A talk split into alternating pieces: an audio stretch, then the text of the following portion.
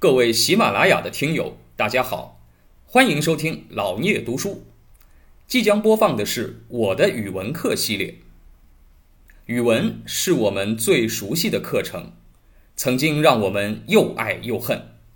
现在就让我们一起来重温语文课，吐槽语文课。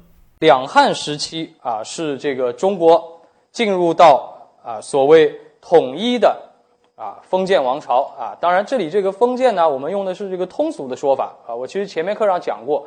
实际上，在秦始皇统一之后，啊，我们大体上中国已经不再采用过去啊西周的那种分封制了啊。你看秦始皇那个时候，李斯跟他说我们要废封建制郡县，实际上也有很大的啊这个反对的声音。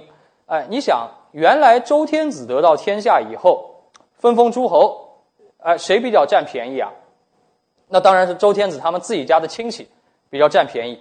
那同样，秦始皇啊，他统一了之后，他们这个嬴秦家族啊，皇室也希望能够什么？哎，在这个天下分到一点自己的啊这个功劳啊，家里那些那么多亲戚也希望啊，像这个以前周天子一样啊，你秦始皇也分点土地给我们。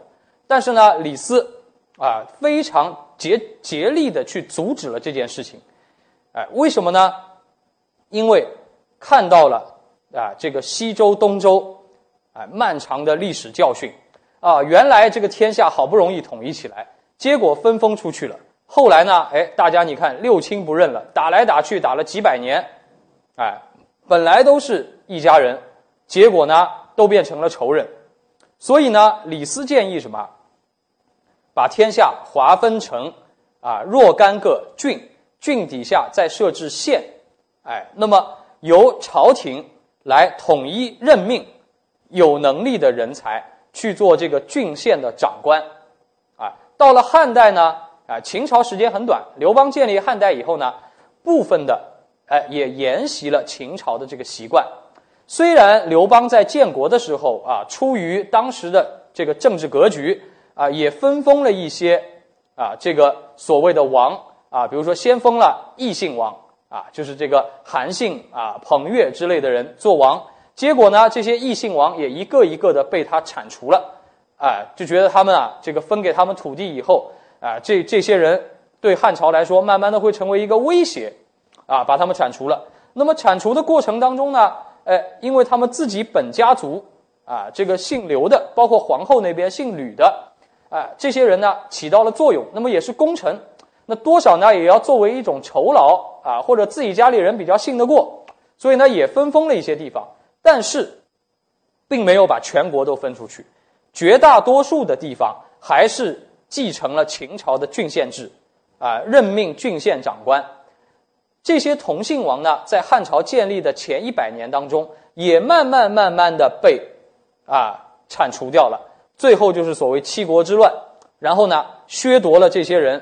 啊，这些他们自己刘姓家族的子侄的封地啊，一点一点变小，然后呢，把更多的土地变成郡县，再往后啊，这个三国两晋以后，慢慢的中国就很少有分封制了，使得中国进入了一个大体上绝大多数时间都是一个统一的大帝国的阶段，哎，这样确实是利于民族的团结和凝聚，啊，所以我们中国一直是一个泱泱大国，能够。大家都认为自己是中国人，而不认为自己是某某地方某某国的人。哪怕我们中国有过分裂啊，三国时期啊，南北朝时期啊，但是你看每一个分裂割据的势力啊，你比如说三国之后的曹魏啊，这个曹操、曹丕啊，还有呢江东的这个孙氏政权，哎，他们虽然割据一方，但是他们自己的内心渴望的是什么？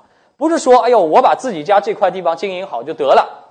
啊，别的地方我也不指望了。每一个人都希望自己成为独一无二的天子，就只有啊，认为当时因为交通也不发达，认为天底下就应当是一个统一的状态，一个统一的国家，这才是正常的。分裂是不正常的，这个对我们中华民族的影响是很大的。哎，那么这个就导源于汉代，汉代就是一个统一的国家。所谓郡县制，后来的州县制，以及从元代以后到我们现在为止啊，这个省市县三级制，它的好处在哪里啊？就是每一个啊，这个郡的太守，后来的省长，每一个县长、县令，都是什么？中央任命的，而且它是有固定任期的，甚至于在古代还有这样的规定，叫当地人不为当地官。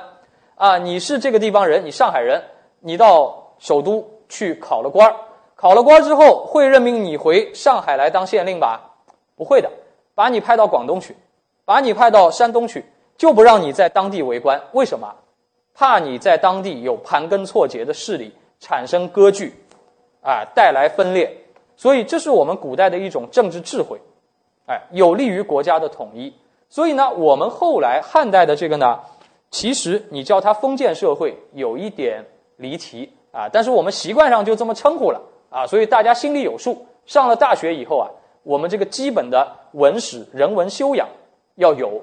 哎，我们知道有些称呼呢是习惯性的，大家反正那么多年叫下来了，哎，你随便说说没关系。但是呢，你究其本意，你要知道，哎，这里面啊含义上是有点问题的啊。那么，两汉时期，在这个大一统的格局之下，哎，文学又有了发展，而。发展比较突出的领域呢，就是散文领域。而散文它分成什么？叫做政论文和史传文这两个方面。感谢您的聆听。如果您有任何问题想与主播交流，请在评论区留言。欢迎订阅本专辑，期待下集再见。